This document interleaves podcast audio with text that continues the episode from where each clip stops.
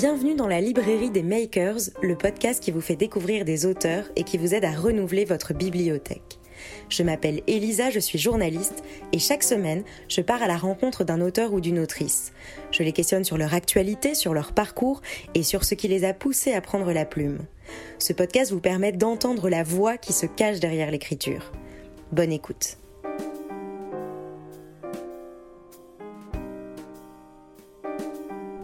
Bonjour Paul Kavzak. Bonjour Elisa. Bienvenue dans la librairie des makers, je suis ravie de te recevoir. Alors si tu es là aujourd'hui, c'est pour nous parler de ton premier roman, Ténèbres, aux éditions La Peuplade.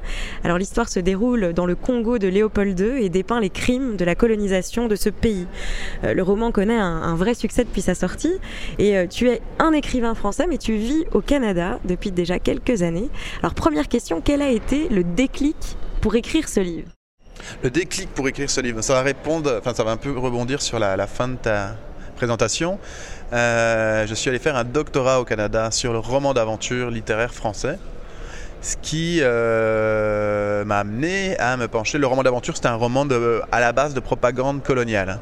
Si on célébrait, ça a été premièrement fait euh, pour inciter les jeunes gens en fait, à aller avoir d'une façon positive et à s'engager peut-être éventuellement dans, euh, dans, les colonies.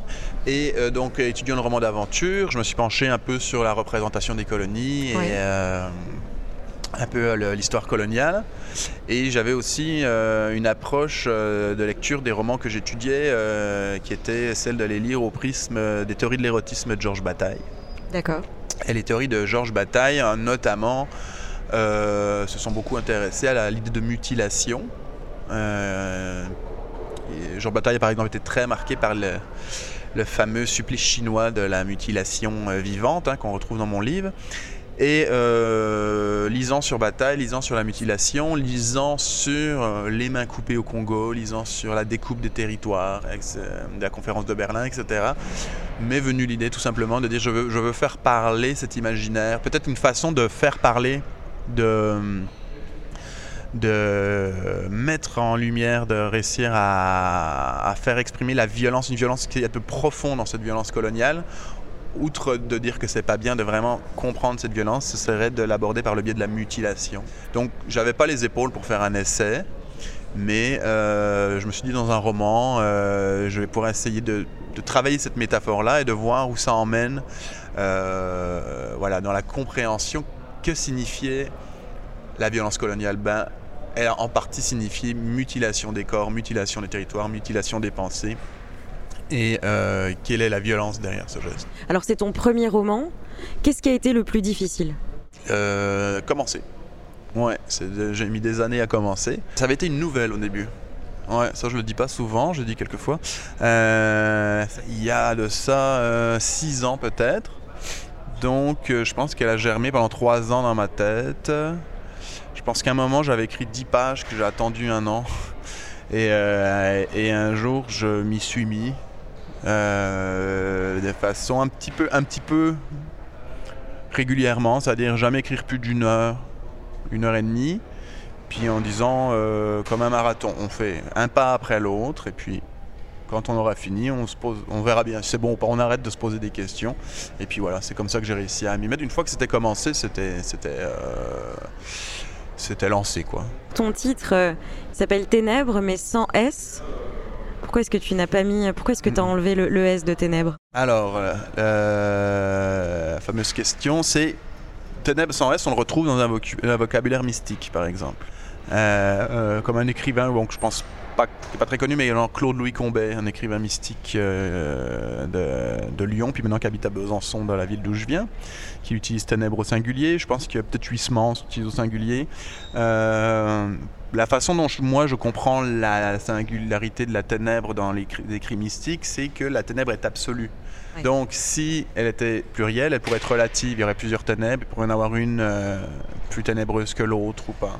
Et donc là, elle est totale. Et c'est la ténèbre, elle est essentiellement ténèbre, voilà comme ce livre et comme cette violence qui est totale. Oui, dans le livre, c'est pas la rencontre de telle anecdote ou de telle anecdote, c'est essayer de métaphoriser l'essence de cette violence. Et qu'est-ce que ça dit de notre société actuelle, ce livre? Euh, bah, justement, de, de, retourner au 19e siècle, ça avait vraiment l'idée, c'était pas de pour parler que du 19e siècle, Voilà. bien au contraire, c'était pour parler de maintenant. J'avais l'idée que, bon, j'ai choisi le Congo de Léopold II, j'aurais pu choisir euh, le, le- le Congo Brazzaville ou, ou d'autres. Euh, le Congo de Léopold II était, pour moi, structurellement parlant, puisqu'il était la rencontre d'un- capitalisme extrêmement agressif, incarné par le fait que le territoire appartenait à une seule personne, euh, disons, supportée par des actionnaires, et d'une idéologie coloniale. Donc on avait vraiment capitalisme et idéologie coloniale.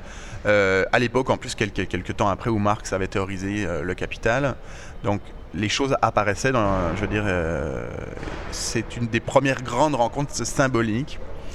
Et il me semble que de cette façon, on n'est pas vraiment, on, est encore dans cette grande rencontre euh, maintenant d'un capital- d'un capitalisme qui se veut néolibéral et, d'un colonialisme euh, qui qui dit pas son nom, mais je veux dire, euh, euh, quand on prend une société comme Total, qui a des pouvoirs supra-étatiques, hein, qui n'obéit même plus d'États difficilement peuvent contrôler une société comme Total. Elle a les pouvoirs d'un Léopold II entouré de ses actionnaires, une compagnie comme Total.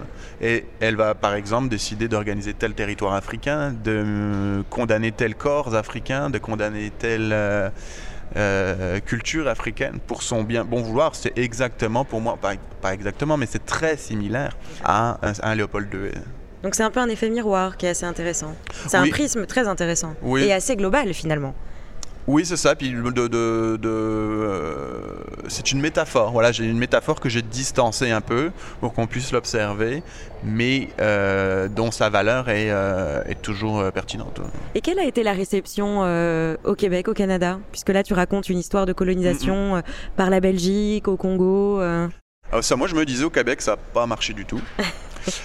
Euh, et, et ça a très bien marché, ça a été dans le top des ventes. J'étais avec Stephen King dans le, dans le top des ventes de tous Incroyable. livres confondus. J'étais devant les livres de cuisine, j'étais dans qui sont normalement dans les tops des ventes. Donc euh, j'étais vraiment euh, sur. C'était vraiment gros best-seller au Québec à- dès sa sortie. Et, les, et c'est- j'ai trouvé ça formidable en fait que les gens finalement essaient de dire. Et c'est peut-être ce pourquoi cette, cette métaphore et en fait voilà dépasse la Et- simple et anecdote historique ou européenne. Euh, les gens sont, euh, sont curieux, veulent savoir.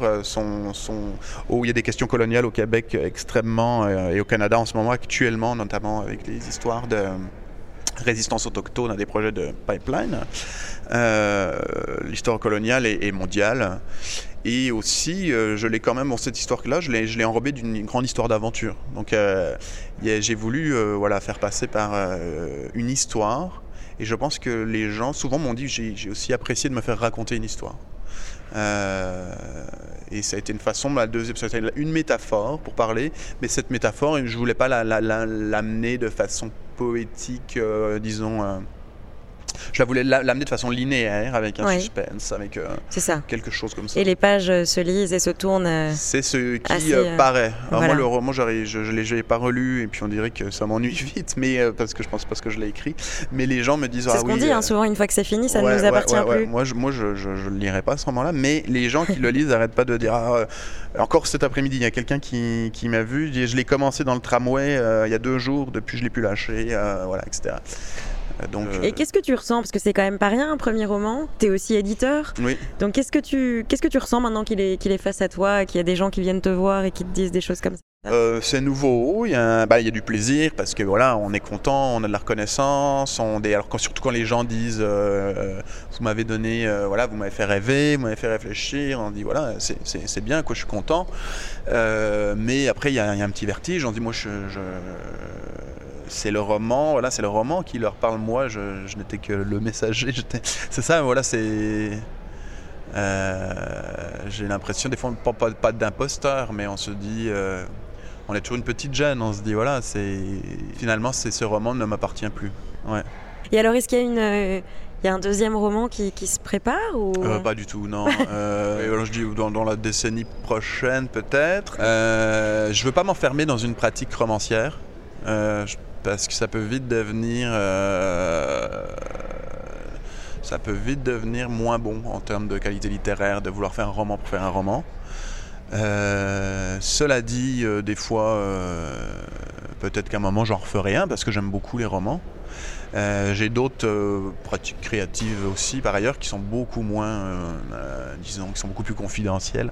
et puis, je ne veux, pas, je veux pas me définir non plus comme écrivain ou créateur ou quoi que ce soit. Tu te définis comment? Moi, j'aime beaucoup la. Alors, je ne sais pas si tu connais Robert Filiou, un, un, artiste Fluxus, en tout cas affilié à Fluxus, avec sa célèbre citation L'art est ce qui rend la vie plus intéressante que l'art. Donc euh, moi j'essaie de rendre la vie, ma vie plus intéressante, plus intéressante tout simplement. Voilà. Donc euh, si ma vie est assez intéressante, euh, c'est déjà bien. Et mais je travaille pas l'art comme finalité. Voilà. Alors bon, on, est obligé aussi de, profiter euh, de, ta rencontre et de cette interview pour te, poser la question un peu de la, littérature québécoise. On en parle de plus en plus en Europe. Euh, il y a un vrai succès aussi. Euh, quelle, est ta, quelle est ta vision? Est-ce que tu peux nous dire deux mots sur, mm, mm. sur, sur, ce que c'est pour toi la littérature québécoise et, voilà. D'accord. Bah, alors, je suis pas québécois, donc je dirais peut-être des quelques petites bêtises sur euh, la littérature québécoise telle qu'elle était avant. C'est-à-dire qu'il y a eu deux vagues, il y a eu la Révolution tranquille dans laquelle le peuple québécois s'est affirmé identitairement, notamment face euh, au Canada anglophone et puis à, l'hégémonie française. Puis à cela a suivi une première vague euh, d'édition québécoise, du coup, dans lesquelles on a pu affirmer une littérature québécoise avec des, maisons comme Boréal, par exemple.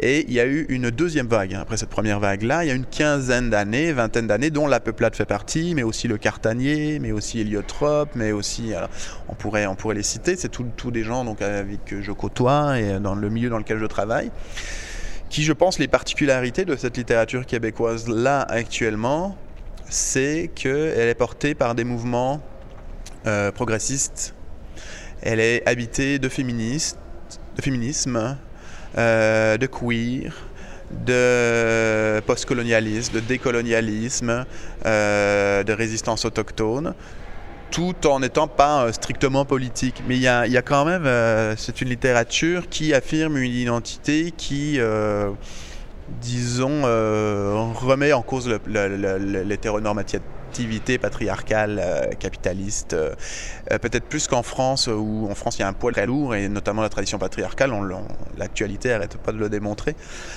donc elle a cette liberté-là, elle a aussi cette liberté-là, notamment de, de ne pas avoir un, d'avoir pu se libérer du poids français et, donc, et d'un certain déterminisme aussi. Voilà, et donc de pouvoir aborder des formes euh, qui sont euh, un peu plus euh, libres. Et dernière chose, la poésie est très très forte. Les gens lisent de la poésie au Québec. Ils en lisent beaucoup.